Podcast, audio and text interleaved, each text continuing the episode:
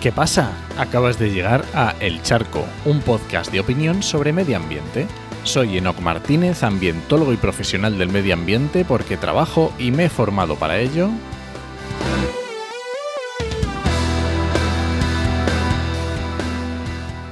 Y hoy voy a opinar sobre catastrofismo dialéctico. ¿Y qué es esto, este palabra que me he inventado? Bueno, vamos a ver. Nos estamos acostumbrando mucho a los grandes titulares, cada vez nos acostumbramos más. Y es que no llama la atención nada si no es grande o el más grande, el mejor, si es, no es una cifra récord. El segundo ya, ah, el segundo ya no merece la pena. Si es el segundo año más cálido de los últimos 500 años, ya no vale. ¿Por qué? Porque tenemos acceso a, a toda la información tenemos acceso a, todo, a, las redes sociales, a internet, a, la televisión, a la radio, a, todo tipo de medios. Entonces, realmente tenemos información para aburrir.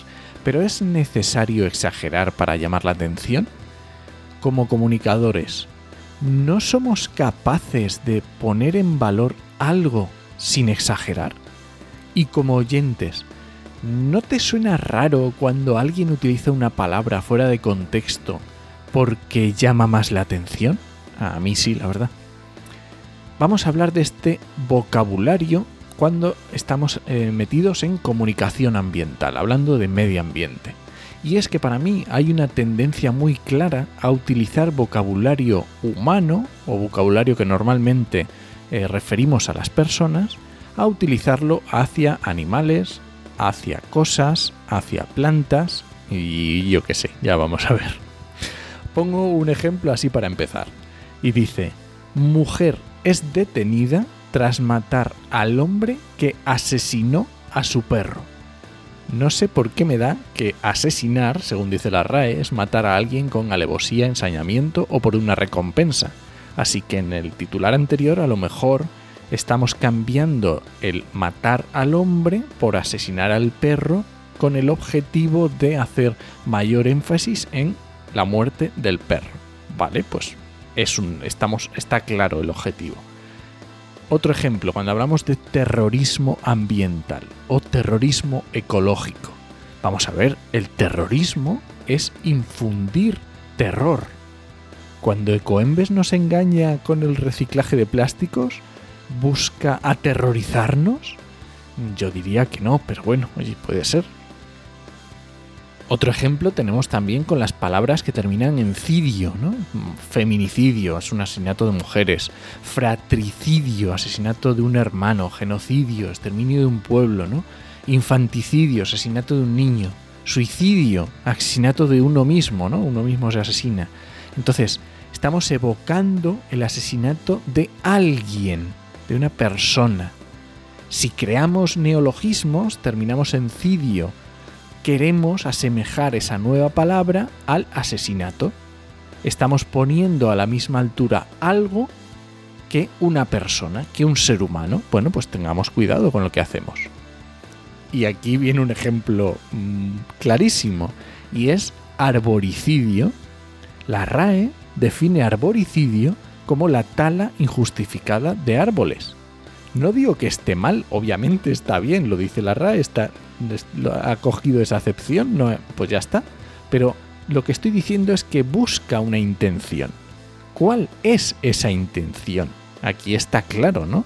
Si digo que un... Ah, siguiendo con el ejemplo del arboricidio en plantas. Si digo que un jabalí entró en el huerto y, cometió lechuguicidio, o tomaticidio? ¿Cómo, ¿Cómo lo ves? ¿No te parece un poco ridículo? Y algo parecido pasa con masacre o exterminio, ¿no? Otro ejemplo de noticia. Ya son seis los imputados por la masacre de la perrera clausurada. Masacre. Y además es que pongo los ejemplos con perros para que nos haga reflexionar en dónde está la línea porque a los perros normalmente les tenemos mucho cariño, los, los vemos muy cercanos, así que pongo exactamente con perros para esto, para hacernos reflexionar. Pero con mosquitos, por ejemplo, comidos por golondrinas, diríamos que es una masacre. y con bacterias cuando limpiamos la encimera de la cocina. Diríamos que es un exterminio, una masacre. Pues mira, otra noticia. Masacre de mosquitos gracias a un invento español. y realmente, ¿qué ocurre con el clickbait o con la exageración?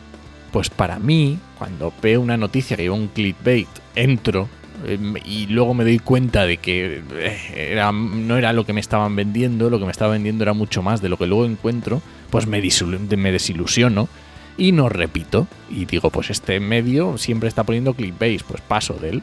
No, no me voy a leer las noticias de este medio.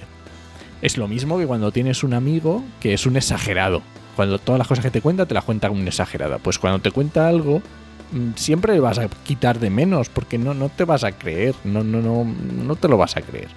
Cuando el cuento que me contaban de pequeño de Pedro y el Lobo, no el de Prokofiev, que mola un montón, sino el, Pedro, el pastor que bromeaba con que venía el lobo. Y venían todos los vecinos y era una broma. Y luego hubo un día que vino el lobo de verdad, le comió el ganado y los vecinos no, no fueron porque creyeron que era otra broma. Pues esto es, cuando un comunicador pierde la credibilidad, para mí lo pierde todo. Así que cuando uses un adjetivo, cuando uses una de estas palabras, hazlo con mucho cuidado, teniendo en cuenta lo que estás haciendo y sabiendo cómo estás utilizando. Así que nada, este ha sido el charco de esta semana. Eh, los sonidos de fondo se los podemos agradecer a mi vecino. Un día os paso su dirección y se los mandáis. Y nada, recuerda que este podcast pertenece a Podcastidae, la red de podcast de ciencia, medio ambiente y naturaleza, y lo puedes encontrar en podcastidae.com barra el charco. Y si alguien te pregunta, no lo dudes, te lo dijo en 8mm. ¡Nos escuchamos!